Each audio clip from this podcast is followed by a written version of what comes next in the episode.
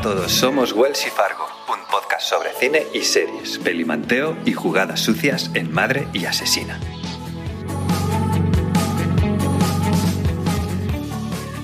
Hola, buenas tardes a ti que estás al otro lado. Eh, teníamos muchas ganas de comenzar esta serie de podcasts. Eh, bueno, como decía la entradilla, pues queremos compartir nuestras impresiones de, acerca pues, de las películas que vamos viendo, eh, todo tipo de series.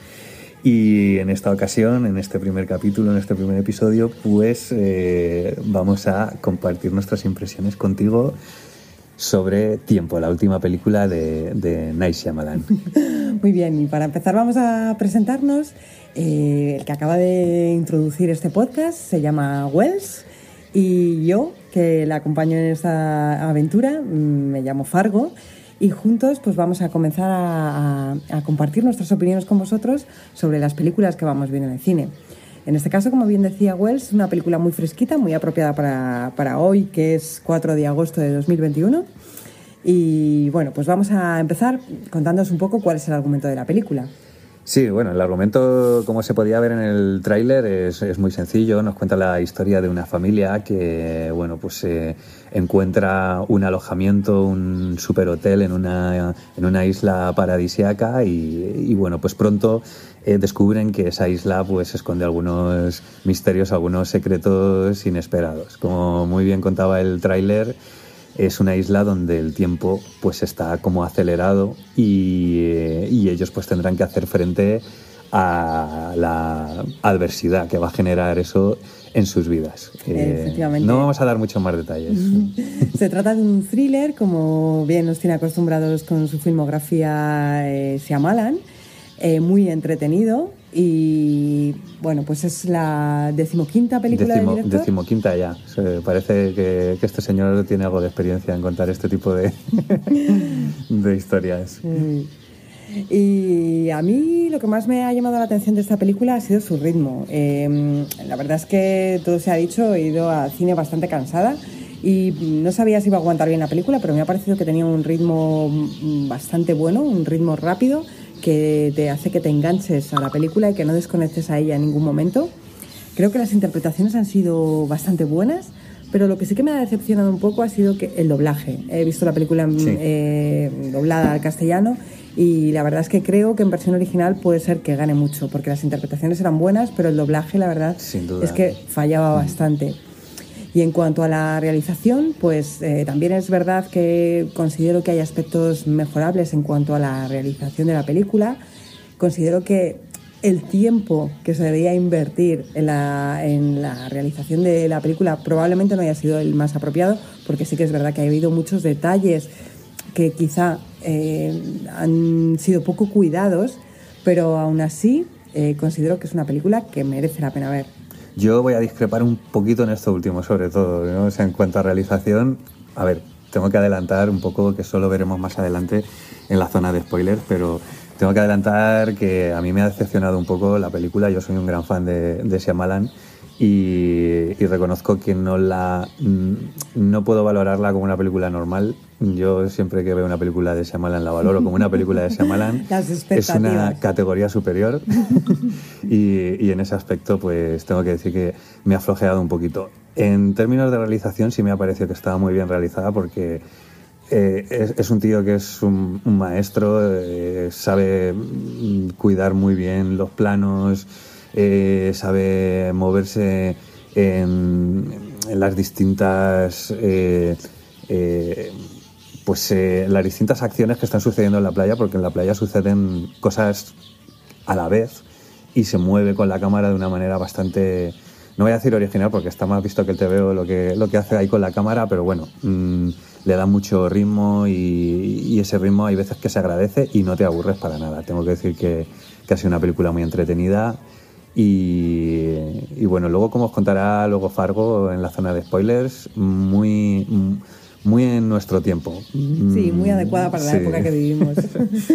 Exacto. ¿Y qué calificación le darías, Wells? Yo, pues, eh, pues como decía, como, como película, esté pues, entre el 6 y el 7, pero para mí como película de Shyamalan la tengo que dejar en un doloroso 5. Yo la califico con un seis y medio. Porque, como decía, me ha parecido una película muy entretenida, eh, una película cuyo argumento me ha parecido muy pertinente y muy apropiado también para la época en la que se ha estrenado. Y bueno, pues ahora ya sí, podemos pasar a la zona de spoiler. Sí, ahí vamos a sacarle chicha a esto. Zona spoiler. Que Eh, quede claro que esto es un espacio de spoilers. Entonces, si no has visto la película, nosotros no podemos hacer otra cosa más que invitarte y animarte a que vayas a verla porque es una película muy entretenida, te va a gustar y bueno, de hecho no tenemos duda de que es muy probable que sea la mejor película que hay ahora mismo en cartelera, vamos, sin lugar a dudas, ¿no? Sí. Y- pero bueno, aún así, pues bueno, tenemos nuestras discrepancias en, respecto a, cómo, cómo se ha llevado a cabo y, bueno, pues en este espacio de spoilers vamos a compartirlas contigo y, ojalá tú pues también puedas compartir tus impresiones con nosotros en esa cajita de texto que hay por ahí abajo. Bueno, pues yo creo que, bueno, ya hemos comentado un poco el argumento y ahora yo creo que deberíamos de hablar más de las impresiones, ¿no? Sobre, sobre qué creemos que trata la película. Y es que eh, sí que es cierto que es un thriller, es una mm, película de suspense, pero eh, yo creo que tiene un trasfondo que también es importante mencionar y creo que lo, lo que en realidad trata de hacer la película es hablar sobre el tiempo, ¿no? Sobre la brevedad de la vida, sobre la rapidez del tiempo y sobre el uso que hacemos de, De ese tiempo. tiempo. Ujú. La película, de hecho, está basada en un libro. El libro se llama San Casas, si no recuerdo mal.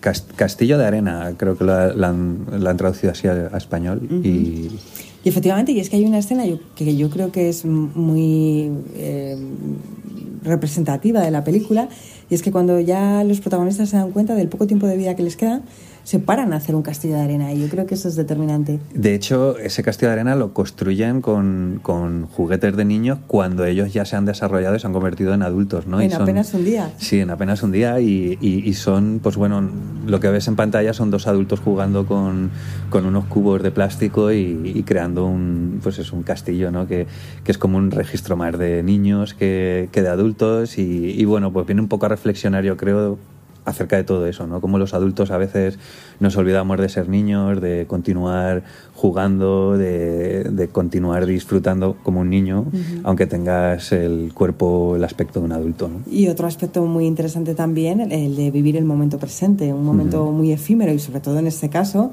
en el que eh, pues los protagonistas envejecen muy rápidamente. Sí es cierto también que, como decías tú al principio, eh, el ritmo es rápido, o sea, lo cual ayuda a la película, sobre todo pues, a que no te aburras, a que no, eh, pues eso, mm, te, te- te vayas de, de lo que te están contando ahí. Eh, pero esa velocidad yo creo que es torpe a la hora de, pues, por ejemplo, profundizar o, o- o- o todos esos aspectos reflexivos que quiere tratar Shyamalan en la peli, pues que no se terminen de desarrollar bien o, ma- o co- correctamente por lo menos. Porque Se creo, tratan- creo que toca, o sea, toca como muchos palos a la vez y se queda ahí un poquito... Exacto, se tratan superficialmente y a eso me refería cuando decía que la realización creo que sería mejorable. Y es que eh, entiendo la dificultad de- de, Sí, sí, no es fácil. implementar una película eh, con este argumento, pero bueno, partimos de que es una ficción y que entramos a un juego Sí, sí, ahí y está. tenemos que hacer ciertas hay unas reglas, ¿no? Hay unas reglas y, y- y las tienes que asumir. O Sí. sea, el director, en este caso se llama las plantea y tú te las tatúas en el brazo con boli. O Sí, pero bueno, si te paras a mirarlas con detalle, bueno, pues hay aspectos que entendemos que hay una dificultad para, para pues, pues para poder eh, Des- ejecutarlos, ¿no? desarrollarlas, desarrollarlos, pero, pero bueno, que podrían haber sido un poco mejorables para, para hacerla más verosímil. De hecho, todo. de hecho, como decíamos antes, eh, es la decimoquinta película de Shyamalan y, y bueno, como, como todos sabéis, es un director al que odias o amas. Eso es love and hate.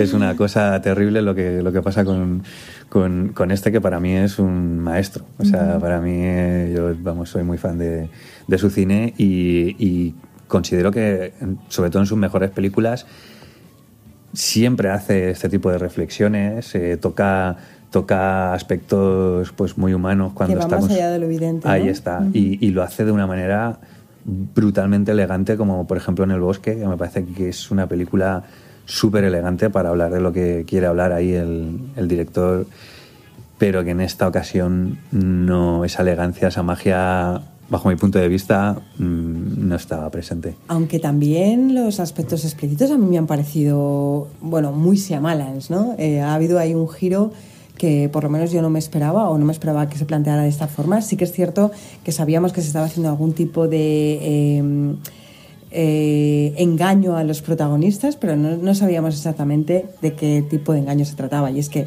todos ellos comparten que tienen una enfermedad, diferentes enfermedades. Lo que no sabíamos es que el supuesto hotel pertenecía a un laboratorio farmacéutico que lo que realmente estaba haciendo es utilizar a esos supuestos clientes que iban a una isla paradisíaca como conejillas de indias para sus ensayos clínicos. Yo me estoy dando cuenta ahora que una de las cosas que realmente le falla a la película es que precisamente el, el estilo Shyamalan no está tan presente, o sea, sí está presente, pero es un poco Spielberg. Y entonces hay un momento al principio de la película, por lo menos a mí me da esa impresión, de hecho te lo he dicho en el momento que hemos visto esos cócteles, eh, esos cócteles enganchan justo al final de la película y... sí, sabemos que en el cóctel hay algo, pero había un momento, Pero había un momento Jurassic Park total, o sea, y, hay muchos tiros de cámara que recuerdan pues precisamente a las películas eh, pues más de, de Spielberg, que para nada tiene nada de malo, todo lo contrario. Pero al estar todo eso tan grabado en la memoria cinéfila, eh, tú mismo te auto-spoileas y, y, dices, uy, esto va por aquí. Y, en esa forma de, hacer la peli eh, han quedado en evidencia muchas de las cosas que iban a verse después. Mm. Ah, yo es la sensación que he tenido, no, no, no me ha sorprendido y encima el, el, tráiler, como, como el argumento es tan concreto, el tráiler no se podía hacer de otra forma que no fuera explicando la mecánica de la isla y se pierde se pierde mucho del misterio. quizá porque yo no había visto el tráiler, a mí sí que me ha sorprendido. y de hecho me ha gustado mucho y me ha parecido, como decía, muy pertinente, porque habla un poco de, el tiempo que necesitan los ensayos clínicos para desarrollarse y sobre todo para conocer los efectos a largo plazo y la efectividad de los medicamentos que se están desarrollando. Ahora mismo ya sabemos que con las vacunas del COVID eh, desconocemos muchos de los efectos a largo plazo. Esta supuesta isla ayudaría a conocer si efectivamente todos esos medicamentos que se están desarrollando son eficaces o no, ya que en un solo día transcurre una vida humana. Y eso me parece interesante y sobre todo eso, pertinente. Creo, Que, creo que esta película ha sido ideada en la pandemia, casi no Desde luego, o sea, de hecho, de hecho bueno, una, de las cosas que veníamos comentando en el coche es que daba la sensación de que todos, todas esas costuras que no estaban perfectamente unidas se debían precisamente a la falta de tiempo por parte de, de Shyamalan para poder construir la película de una manera muchísimo más, pues eso, compacta y que sí. o sea, es que se le ve como las costuras, ¿no? O sea, si recordáis en la película que empiezan a el momento de la operación bueno, yo no sé por dónde. O sea, ha habido un momento ahí que he dicho, por favor.